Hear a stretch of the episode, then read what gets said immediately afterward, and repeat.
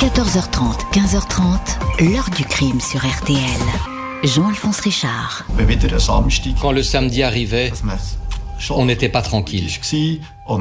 Surtout quand on recevait un avis de disparition d'enfants un samedi.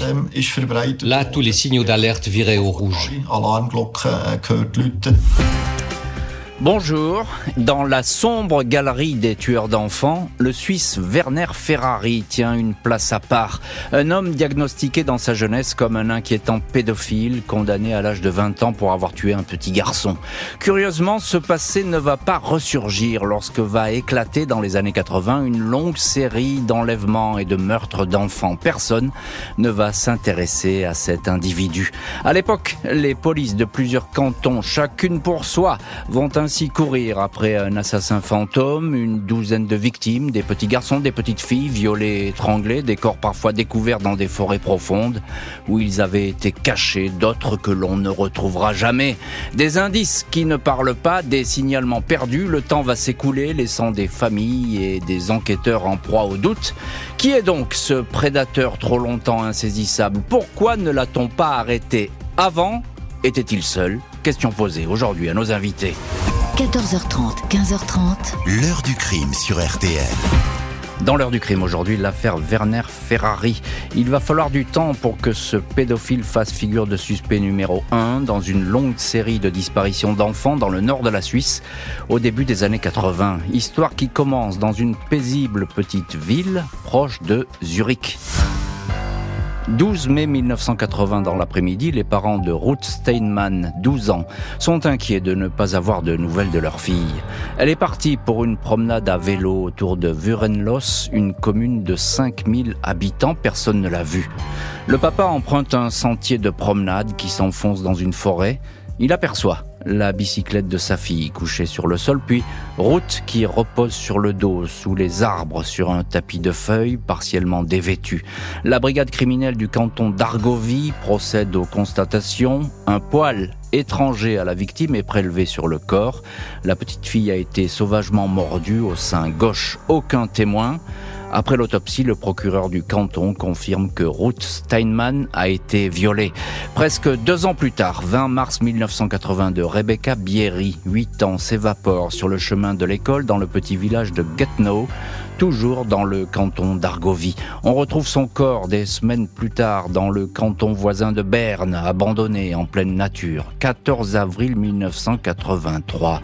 Loredana Mancini, 6 ans, attend un bus dans la localité de Sprettenbach pour aller acheter de la nourriture pour son cochon d'Inde. Très court trajet, sa voisine l'aperçoit à l'arrêt de bus, puis plus rien. Son squelette sera découvert des mois plus tard en forêt près de Zurich. La liste compte encore la disparition inexpliquée du petit Peter Pejercy, celle de Benjamin Egli, 10 ans, retrouvé mort, celle de Daniel Suter, 7 ans, retrouvé mort lui aussi. Toutes les victimes ont été étranglées et violées.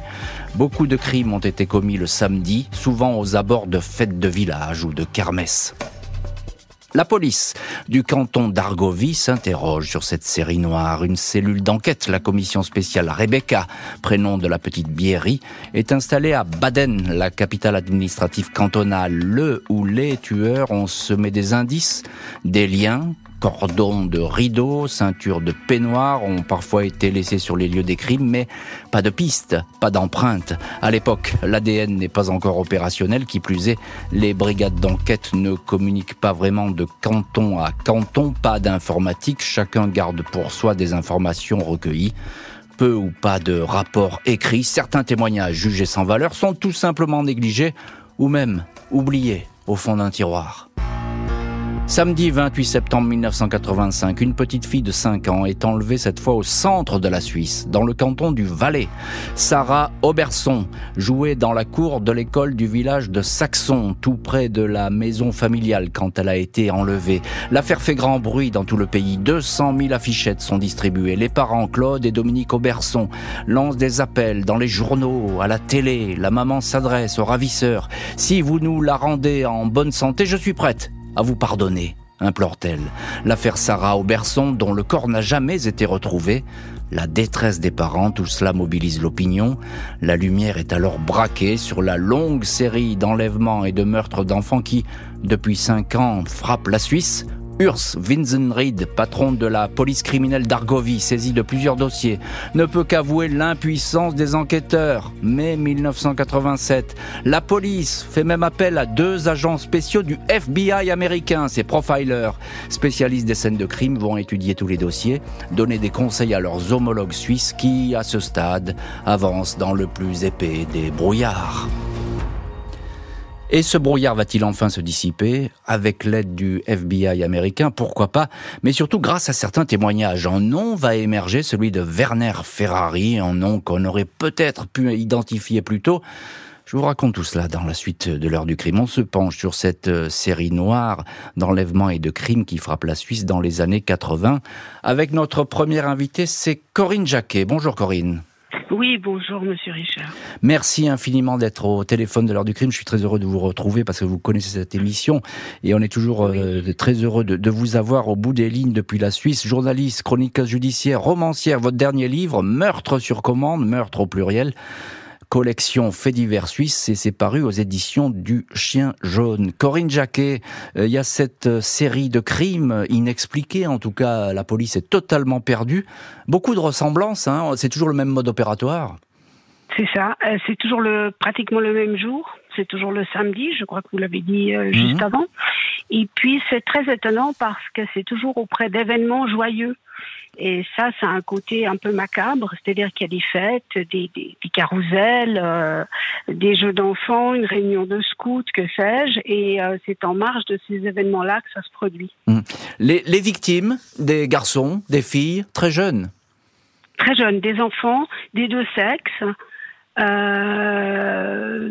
on ne fait pas très vite le rapprochement entre eux.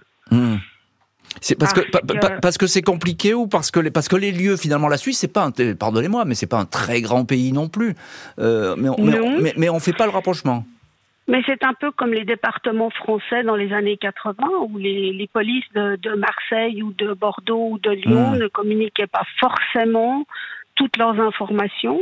Et là, ce sont des petits cantons. Les policiers sont peut-être euh, peu aguerris à ce type de, de, drame. Et puis, en fait, on ne, on ne communique pas, c'est mm. vrai. Il y, y, a très peu, d'ailleurs, ça a été relevé, ça a été mm. reconnu par les policiers eux-mêmes. Oui, c'est ça. C'est effectivement autre temps, autre mœurs. On emploie parfois cette expression euh, dans l'heure du crime, mais là, effectivement, on est dans une autre époque où on ne se parle pas. Et effectivement, vous avez bien, bien raison de le souligner. En France, à la même époque, c'est à peu près pareil. Euh, bonjour, Christine Brand. Bonjour, monsieur Richard. Merci infiniment, vous aussi, d'avoir accepté l'invitation euh, de l'heure du crime. Vous êtes euh, euh, journaliste, auteur de romans policiers et puis co-scénariste du documentaire Crime, le meurtrier d'enfants Werner Ferrari, qui est disponible sur le site de la radio, de la radio-télévision suisse. Et je conseille à tous nos auditeurs d'aller regarder ce documentaire sur Werner Ferrari parce qu'il est vraiment très instructif. On entend ce que disait à un instant Corinne Jacquet.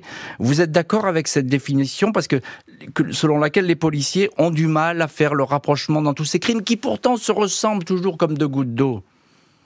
Non, ce n'était pas clair. Ce n'était pas clair dès départ euh, qu'il s'agisse d'une série, mais après la disparition de trois ou quatre enfants, mhm. on commençait de se dire, euh, à se dire qu'ils pouvaient agir toujours du même coupable. Mhm. On a remarqué que les enfants disparaissent souvent le samedi. Mhm. Plusieurs des enfants étaient enlevés lorsque d'une fête, le Luna Park, chose comme ça. Mais en Suisse, la police est organisée au niveau cantonal et la collaboration, ce n'était pas très bonne à cette époque. Oui, c'est ça. C'est ce que nous dit effectivement Corinne Jacquet. C'est pas terrible à l'époque. Euh, Christine Brand, on retrouve quand même beaucoup de, de traces sur ces scènes de crime. Hein. Il, a, il a laissé des, beaucoup de, de, choses derrière lui, ce, ce tueur. Il laissait des traces, mais on n'a pas les trouvées parce qu'on n'a hmm. pas eu les possibilités qu'aujourd'hui. Je pense pas qu'il était super prudent, mais parce que c'était une autre époque. On n'a pas eu de téléphone portable, on n'a pas eu de caméras de surveillance partout. L'ADN n'était pas encore découvert pour la criminologie. C'était beaucoup plus difficile de trouver le meurtrier. Bien sûr, et on comprend bien. Euh, Corinne Jacquet, est-ce qu'on se dit à l'époque, alors on comprend la faiblesse de la police et qui est un peu prise comme ça au dépourvu et qui, qui a du mal à, concentrer ses informations, est-ce qu'on se dit qu'il peut y avoir plusieurs meurtriers à l'époque? Alors, je pense qu'il y a eu un moment où on s'est imaginé qu'il y avait plusieurs meurtriers. Euh, Christina Brandt, qui a vécu ça, elle, très directement, hmm. doit le, le, savoir mieux que moi. Mais je sais qu'en tout cas, ça a généré par la suite une réflexion sur un fichier central à peu près à la même époque qu'en France d'ailleurs, et où c'est ce genre d'affaires, malheureusement, à quelque chose malheur est bon, dit-on. Hmm. Euh, c'est ce genre d'affaires qui génère après des réflexions sur la réorganisation des hmm. informations. Hmm. Encore une question, euh, Corinne Jacquet. Il y a le cas de la petite euh, Auberson. On n'a jamais retrouvé le corps. On est là cinq ans, je dis bien cinq ans après le premier crime. On est en 1985. Le cas Auberson, il est un peu particulier parce qu'il va être très public. il sert de catalyseur à l'enquête?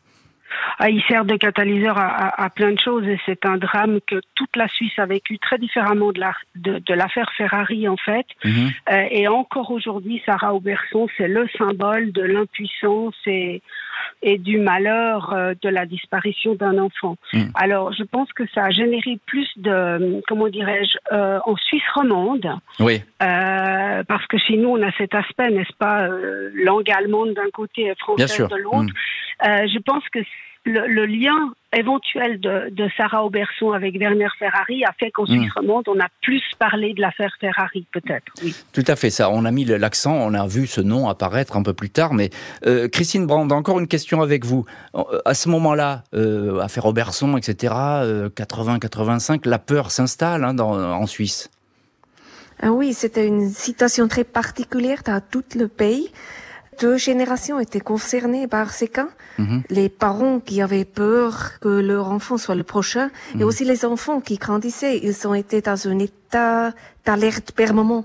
Hmm. Moi, j'étais moi-même encore un enfant dans cette époque, du même âge que les enfants disparus, et je me souviens de ce que mes parents m'ont appris. Si un inconnu t'apporte, tu cries fort et tu enfuis. Hmm. et je me souviens très bien avoir vu les avis de disparition avec les photos des garçons et des filles de 7 ou 8 ans, hmm. et, et personne ne savait où ils étaient, qu'est-ce qui s'est passé. Des retards, des carences, des négligences, du temps perdu, jusqu'à ce qu'un meurtre livre un premier témoignage. Samedi 17 octobre 1987, Christian Widmer, 10 ans, a pris seul le train pour se rendre à une fête scolaire à Windisch, à 14 km de chez lui. 100 enfants et adolescents sont réunis. Après le repas, à 18h, tout le monde a pris le chemin de la salle communale toute proche, sauf Christian, absent. Le lendemain, des cavaliers découvrent son corps dans une forêt proche, étranglé, dénudé, déposé à côté de l'endroit où avait déjà été trouvé une autre victime, Daniel Sutter, 7 ans. Un témoin se manifeste, un jeune cyclomotoriste tombé en panne la veille sur la route voisine. Il a vu un homme marchant avec un petit garçon. L'individu aurait entre 40 et 50 ans, brun, coiffé en arrière, lunettes, veste en daim à revers en laine. 10 septembre 1988, presque un an après le meurtre du petit Christian, et après une émission télé sur le sujet, une femme appelle la police. Elle est la mère de Daniel Schwann, 10 ans, enlevé, violé et tué à l'été 1971. À l'époque, le meurtrier avait été arrêté. Un homme qui était déjà diagnostiqué comme pédophile, le dénommé Werner Ferrari, 24 ans. Il avait été condamné à 12 ans de détention, libéré en 79 pour bonne conduite. Peut-être qu'il est pour quelque chose dans tout ça, suggère la maman. Le Werner Ferrari en question ressemble fortement au suspect, décrit par un témoin, son ancien tuteur est interrogé, il décrit quelqu'un qui a tourné la page et a très bien évolué dans la société. Inutile donc d'aller l'ennuyer. La police rend bien visite à Werner Ferrari sur son lieu de travail, une entreprise d'eau minérale à Abdelboden, non loin de Berne mais c'est au sujet d'une dette fiscale. Aucune question ne lui est posée sur les crimes. Le cas Werner Ferrari ne semble pas retenir l'attention. La police a-t-elle raté le suspect? Je me sens impuissant, c'est tragique bien sûr, mais peut-être un autre meurtre pourrait faire avancer l'affaire, déclare très maladroitement le chef d'enquête dans un journal. 26 août 1989, Fabienne Imhoff, 9 ans, disparaît lors de la fête foraine du village d'Agendorf. Elle était avec euh, Eliane, une copine, quand un individu les a rattrapés. Il a demandé à Eliane d'attendre au coin de la rue. Il a emporté Fabienne, l'a violée, l'a tuée. Le corps est retrouvé dans un bois à 300 mètres de chez elle.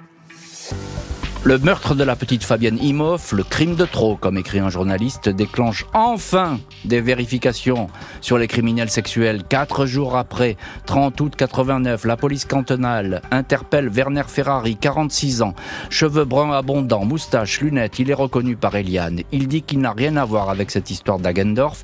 Puis, à mots comptés, il passe aux aveux. Les enquêteurs prendront plus tard connaissance de plusieurs de ses écrits. Le journal de bord du tueur.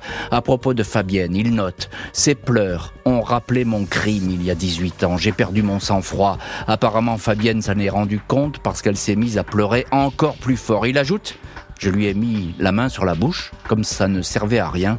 La haine m'a submergé. J'ai comprimé son cou jusqu'à ce qu'elle meure. Et ce Werner Ferrari qui a des écrits glaçants, eh bien, il va beaucoup rédiger de pages, il va noircir des, des, pages de texte, ce qui va être précieux pour les enquêteurs, les psychiatres. La police suisse va maintenant tout faire pour savoir s'il est derrière d'autres crimes dans cette longue série. Les doutes sont évidemment permis vu le profil et le pédigré du suspect. On va continuer à en parler dans la suite euh, de l'heure du crime. On est là en 1989, neuf ans après le premier meurtre. Souvenez-vous, c'était celui de la petite Ruth Steinman. Euh, Corinne Jacquet, journaliste, euh, romancière, chroniqueuse judiciaire, et vous êtes en direct avec nous depuis la Suisse. Il y a une question qui s'impose et on va la poser tout de suite. On va pas attendre. Est-ce qu'on aurait pu arrêter avant Werner Ferrari? C'est certain. Hmm. Je pense que c'est certain et je pense que les policiers, euh, si vous avez regardé l'émission que vous mentionniez la RTS, hmm. euh, on, voit lors de leurs interviews à quel point ils sont euh, marqués par cette histoire et par leur maladresse euh, on peut mettre ça sur le compte de, des moyens de l'époque, comme le disait Christine. Hmm. Euh, c'est vrai qu'à l'époque, la, science n'était pas euh, poussée comme maintenant. Mais tout de même, quand on retrouve ce petit Christian au même endroit dans la forêt qu'on avait retrouvé l'autre petit garçon de 71, le petit Daniel, hmm. déjà ça, rien que l'endroit, euh, on sait que les tueurs, à, les tueurs en série euh, ont des systématiques. Mmh, mmh, mmh. Donc on aurait pu se dire, mais c'est quand même bizarre qu'on trouve un enfant dans la même forêt hein, violenté de la même manière. Et puis quand la maman du, petit garçon téléphone en disant, ça me rappelle tellement le meurtre de mon fils, et puis on va voir Ferrari, et puis on, on lui pose deux trois questions, puis on s'en va, puis on fait rien d'autre. Je veux dire, c'est, c'est, ça ne ramènera jamais les enfants, mais c'est absolument scandaleux. Je crois qu'il n'y a pas d'autre mot euh, qui, qui, hmm. qui, vient aux lèvres à ce moment-là.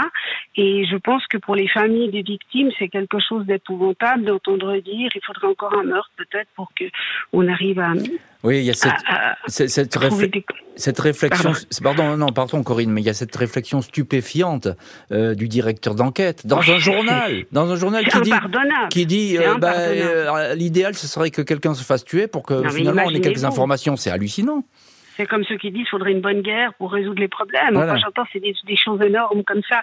Et là, vraiment, il y a eu une, une perte d'efficacité hmm. et de, de, de, réflexion, de simple réflexion, parce que ADN ou pas ADN, à l'époque, le, simple fait d'un cadavre dans la même forêt aurait dû, hmm. euh, ne serait-ce que le mettre en garde à vue quelques jours pour lui poser des questions. On, on est allé le voir à son travail, on lui a posé quelques questions, on ne sait même pas quelles questions on lui a posées, et puis on a dit au revoir monsieur, excusez-nous de vous avoir dérangé Hmm. C'est purement scandaleux. Hmm. je suis entièrement d'accord avec vous, Corinne Jacquet.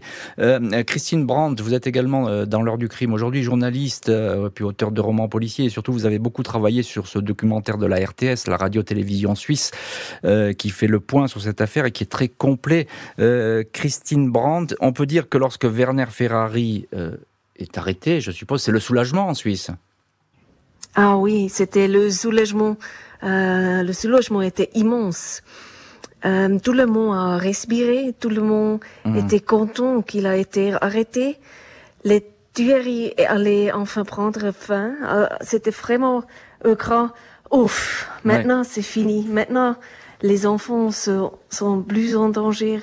C'était vraiment une très très grande soulagement. C'est le grand soulagement et évidemment on comprend.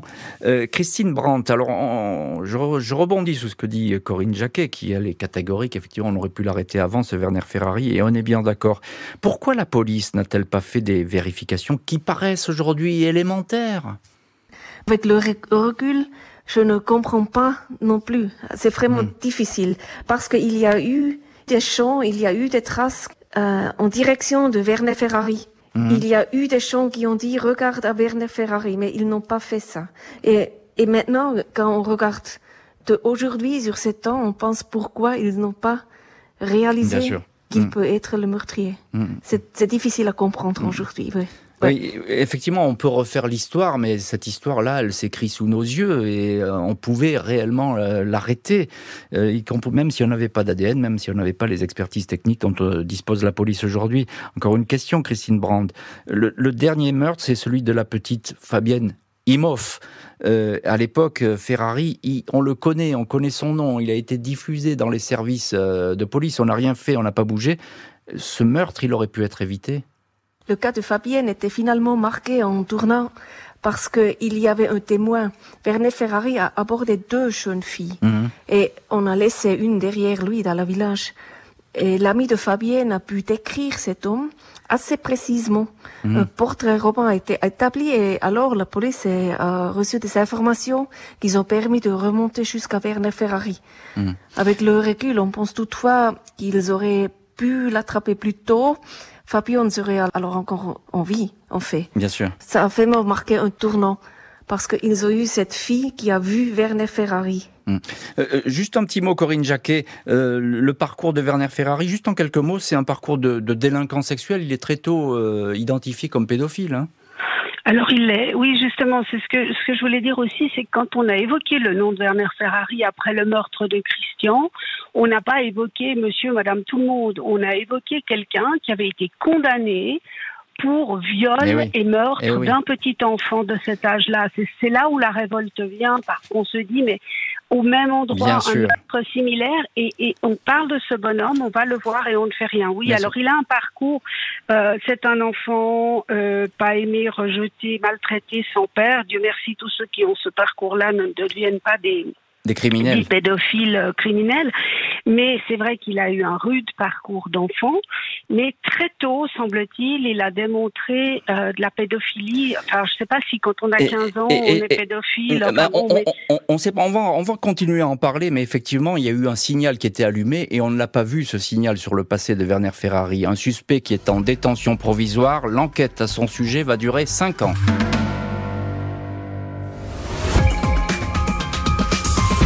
Un inspecteur de la police judiciaire est passé pour nous informer qu'il avait fait des aveux.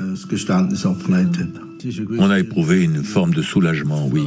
On savait qui était le coupable. Il y a de nombreux cas en Suisse où les parents ne savent toujours pas, après 30, 40, 50 ans, où se trouve leur enfant. Et ça, c'est une des pires choses qui soient. Heure du crime, consacré aujourd'hui à l'enquête sur un tueur d'enfants, le Suisse Werner Ferrari, enfin arrêté à l'été 89.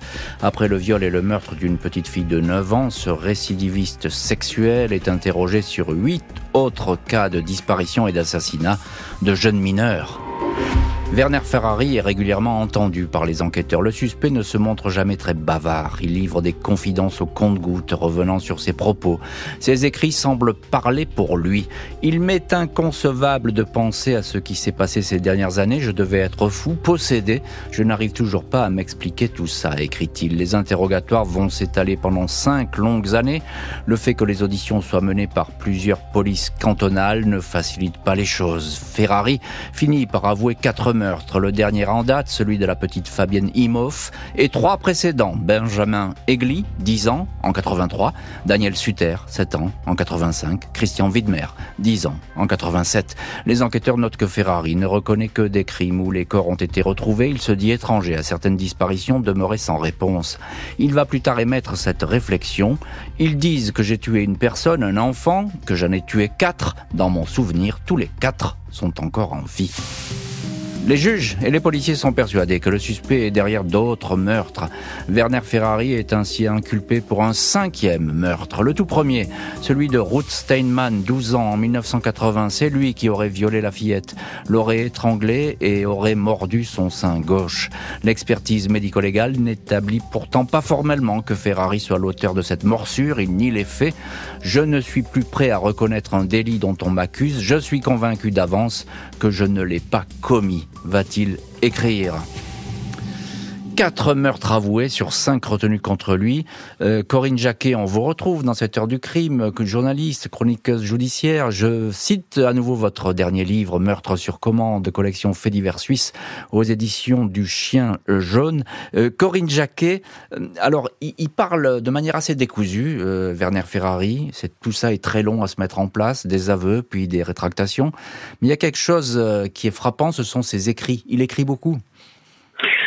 Il écrit beaucoup, mais en même temps, certains se sont, qui se sont penchés sur ses écrits ont dit que il était, euh, il n'était pas forcément lui-même tout le temps. Hmm. Et ce qui a, ce qui a, il refoule ses actes et il le refoule quand il parle et quand il écrit. Hmm. Et euh, certains ont même dit qu'il croyait fermement à ce qu'il écrivait ou à ce qu'il disait qui a conduit à un diagnostic d'être schizoïde. Mmh. Euh, donc c'est un homme qui est qui semble être euh, malade. Hmm. C'est peut-être le jeu qu'il a voulu jouer aussi. Oui, alors c'est toujours très compliqué euh, avec euh, les schizoïdes, comme on les appelle, parce qu'on ne sait pas si c'est un jeu qui joue ou bien si effectivement ils sont euh, ils sont doubles. il fait référence, hein, Corinne Jacquet, il fait référence à son passé. Je devais être fou, possédé. Et, voilà, il, a l'impression d'être sous une force extérieure qui le dépasse. Mais de l'autre côté, ben, il fait attention à ce qu'il raconte. C'est ça. Il est plus, il, est très prudent pour un malade. Euh, il y a une chose qui est intéressante dans ce cas, c'est qu'il avait deux prénoms. Il s'appelait Marco mhm. et il s'appelait Werner. Ah Comme nous avons tous des fois un deuxième prénom.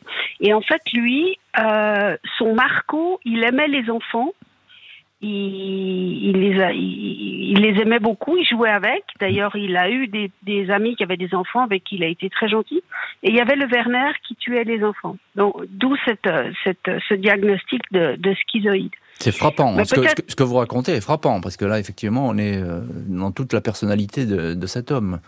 Tout à fait. Et en fait, on, sent que ces enfants, il leur en voulait. En fait, la, la, la, la théorie que j'ai en tout cas euh, retrouvé dans, dans mes notes, c'est que il leur en voulait d'être heureux.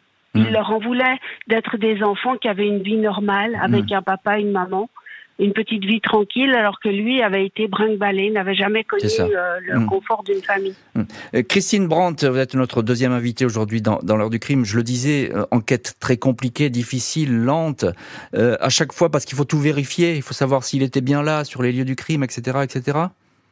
Oui, il a écrit dans des lettres qu'il a eu beaucoup de peur hmm. d'être arrêté par la police c'était la raison pourquoi il a déménagé souvent, hmm. il a changé des jobs, ces choses comme ça. Il était toujours alerté parce hmm. qu'il savait qu'est-ce qu'il a fait. Et c'est clair qu'il avait eu peur de la police. On a encore un mot, on a sous-estimé sa dangerosité quand il est sorti, Werner Ferrari, euh, après son premier crime? Oui, quand on sait ce qui s'est passé après sa libération, on doit dire, on, doit bien sûr dire oui, c'était c'était une, faute. Mais à l'époque, l'exécution des peines était plus souple. Hmm. Il avait purgé sa peine, il était donc à nouveau libre. Hmm. Mais c'était un autre temps. Dans hmm. ce temps, on n'a pas fait des, des grands expertises, des choses comme ça. Dans, dans ce temps, on a dit OK. Et il avait perçu sa peine, alors il est libre maintenant. Mais c'était une faute, c'est clair. Le suspect va être rejugé, procès qui va réserver un coup de théâtre 7 décembre 1994, Werner Ferrari, 48 ans, cheveux épais, grosses lunettes, moustache, silhouette flottant dans un blouson clair, apparaît devant le tribunal de Baden dans le canton d'Argovie. Procès prévu pour durer trois jours. Cinq meurtres d'enfants sont retenus contre lui. Le procureur a requis d'emblée la perpétuité. L'enquête volumineuse abonde de détails. Ferrari apparaît comme un tueur méthodique, guettant souvent ses petites victimes autour de fêtes de village, de rassemblements d'enfants il étrangle sa victime dès que celle-ci commence à crier. Au petit Benjamin Aigli, il a parlé de son séjour en orphelinat. Avant de lui ôter la vie, il conserve des trophées, une balle en caoutchouc avec laquelle jouait un garçon, un bonbon au cola que lui avait offert une petite fille. Interrogé, Werner Ferrari fait tout de suite volte-face. Il revient sur la totalité de ses aveux.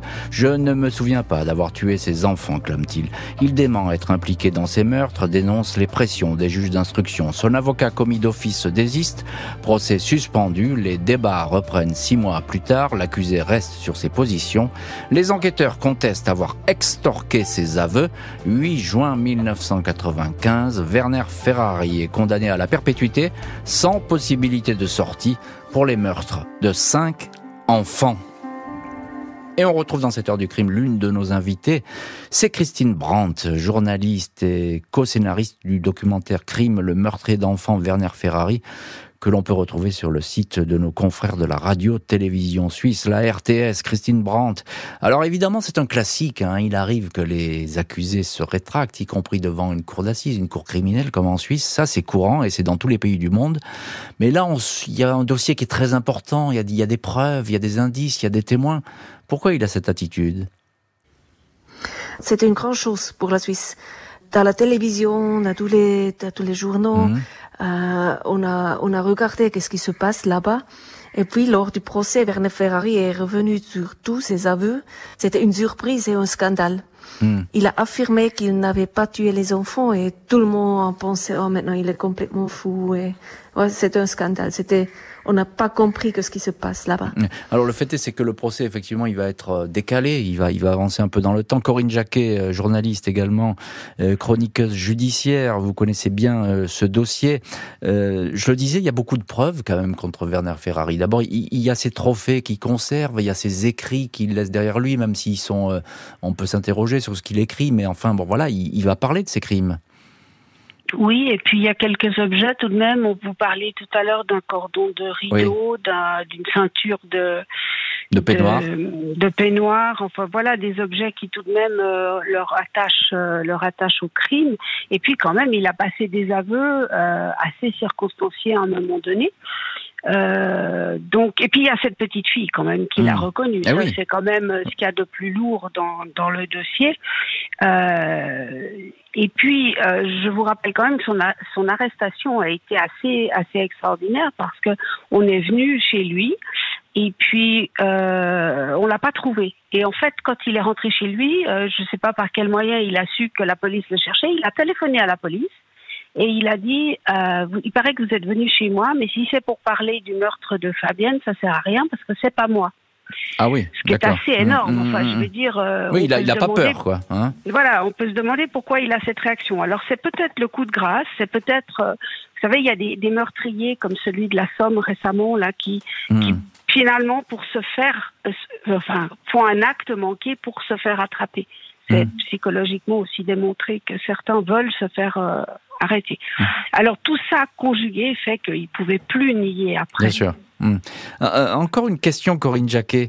Euh, que disent les psychiatres? Est-ce qu'on le sait? Parce qu'il a été forcément examiné. Il y avait le premier psychiatre qui l'avait déclaré pédophile. Qu'est-ce qu'ils disent les psychiatres avant ce, procès?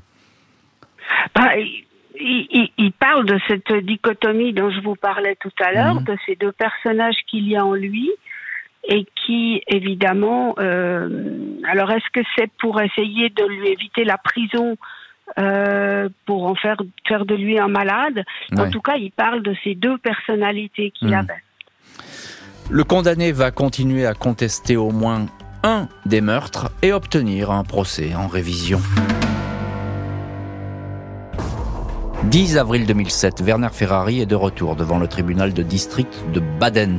Il apparaît apathique, les yeux clos pendant une grande partie de l'audience. Il vient contester sa culpabilité dans la mort de la petite Ruth Steinmann en 1980. Son avocat fournit de nouvelles expertises. Ferrari est finalement acquitté pour ce meurtre. Werner Ferrari reste toutefois en prison, condamné à la perpétuité pour quatre meurtres qu'il avait avoués, même s'il ne les reconnaît plus. Après sa condamnation en 1995, Werner Ferrari avait eu ces mots Je me rends compte que je suis le coupable, seulement je n'arrive pas à y croire. Et dans cette heure du crime, on retrouve l'une de nos invitées, c'est Corinne Jacquet, journaliste et qui connaît bien cette affaire euh, en direct depuis la Suisse. Alors, euh, j'ai envie de vous dire, euh, Corinne, Werner Ferrari, il est peut-être dérangé, sûrement même dérangé pour les crimes qu'il a commis, mais il perd pas tout à fait pied. et quand il s'agit de contester son implication dans le cas de la petite Ruth Steinman, eh ben, il va aller jusqu'au bout. Ça va durer des années. Il a été bien aidé par euh, un homme qui a écrit un livre sur son affaire, mhm. euh, un homme qui a passé des heures et des heures, qui, qui dit qu'il est comme son frère maintenant, ah et qui a publié, un, oui, et qui a publié un livre euh, en disant que, notamment, entre autres, euh, ce n'était pas Ferrari qui avait tué la petite Ruth Steinman.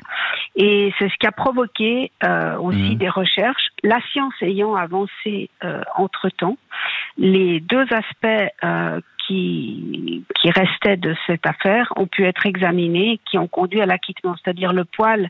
Vous vous souvenez au début, oui, tout vous avez dit un poil a été mm. retrouvé sur la petite. Les recherches ADN que nous que nous possédions alors en, en 2007 ont permis de dire que, que ce n'était pas l'ADN de mm. Ferrari. Et la morsure, euh, ça c'est très intéressant d'un point de vue criminalistique, euh, c'est euh, criminologique plutôt, c'est mm. C'est la morsure qui a été étudiée. Et là on peut définitivement dire que ce n'était pas Ferrari qui a attaqué cette petite. On a même retrouvé l'homme qui l'aurait fait mmh. et qui entre-temps s'était pendu euh, cinq ans après le crime de la petite. Alors donc Ferrari, on l'exclut de, ce crime définitivement. La science a tranché. Ce n'est pas lui. Euh, Christine Brandt, vous êtes notre deuxième invitée dans cette heure du crime, journaliste, euh, et vous avez participé à un documentaire sur la RTS sur ce cas Werner Ferrari. Alors si c'est pas lui dans le cas de la petite Ruth Steinman, est-ce que ça veut dire qu'il y a un autre criminel dans cette affaire qui peut-être court toujours aujourd'hui? Je suis sûre qu'il y avait aussi une autre personne qui a tué des enfants. Je suis sûre que Werner Ferrari n'a pas tué tous les enfants qui ont été tués ou disparus hmm. à cette époque. Je suis sûre qu'il y avait une ou, peut-être plusieurs autres personnes qui ont tué des enfants, mais je ne peux pas dire si Werner Ferrari a tué quatre enfants ou plus. Hmm. Christine Brandt, qu'est-ce qui devient euh, Werner Ferrari aujourd'hui? Il a 77 ans, je crois, et, il est toujours euh, incarcéré? Oui, il est toujours en prison, en fait, euh, mais on sait qu'il est malade, il n'est pas dans un bon état. Hmm. Il a aussi dit qu'il ne peut pas se revenir qu'il a tué des enfants. Et je pense que c'est possible qu'il ne se souvient vraiment pas de ce qu'il a fait. Un il Alzheimer. est un homme vieux et il est confus, il est malade, il pense qu'il n'a rien fait, il pense qu'il n'est pas un meurtrier, il pense qu'il n'a pas tué des enfants. Et je pense c'est possible qu'il ne se souvient vraiment pas de ce qu'il a fait. Oui, c'est ça. Il y a des problèmes euh, psychologiques et on dit qu'il a un début même d'Alzheimer, selon les médecins. Donc, effectivement, il ne, peut plus raconter quoi que ce soit sur cette histoire. Corinne Jacquet, euh, qu'est-ce qu'elle a. Euh, cette enquête, aujourd'hui, qui a été ratée, il faut bien le dire comme ça, on va pas passer, on va pas prendre des chemins de, de, traverse pour expliquer ce qui s'est passé. enquête totalement ratée. elle serait plus menée du tout comme ça aujourd'hui, cette enquête? Alors certainement pas. D'abord par, par le fait de la communication que l'on possède aujourd'hui. Au-delà de la communication entre les polices, celle de l'Internet, celle des réseaux sociaux, euh, c'était une police qui manquait de moyens, qui ne hmm. se parlait pas d'un canton à l'autre. Et puis, avec les recherches ADN d'aujourd'hui, on pourrait à la fois accuser ou à la fois exclure euh, certaines hmm. personnes, et donc l'enquête avancerait plus vite. Hmm. Euh, mais c'est certain que cette enquête a fait, et parmi certaines, euh, c'est pas la seule en Suisse, euh, mais c'est une des enquêtes qui a fait progresser aussi euh, la, la, façon de communiquer et notamment la création d'un fichier. Mmh. Euh, et ça, c'est important, on, bien sûr. Mmh. On en parlait. Dans toute l'Europe, maintenant, mmh. euh, chaque pays s'équipe, s'organise et, et, communique.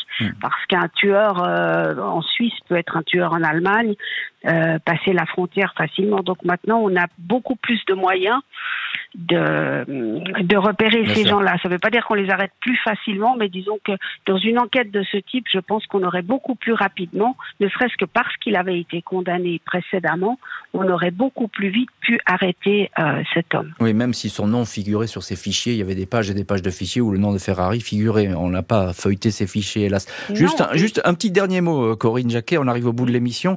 Euh, ça a été une leçon pour la police suisse et en général, hein, pour, notamment pour, pour toutes les polices, cette histoire. Oh, je pense, je pense que je pense que c'est de ce genre d'échec marque terriblement les enquêteurs. Faut pas croire qu'ils s'en moquent, hein, qui c'est lourd pour eux. bien sûr, bien pour sûr. avoir travaillé avec des policiers, il y en a qui ne se remettent pas de ce genre d'enquête. Je hmm. Euh, je vais pas les disculper, mais c'est vrai que bon, c'est une époque comme ça.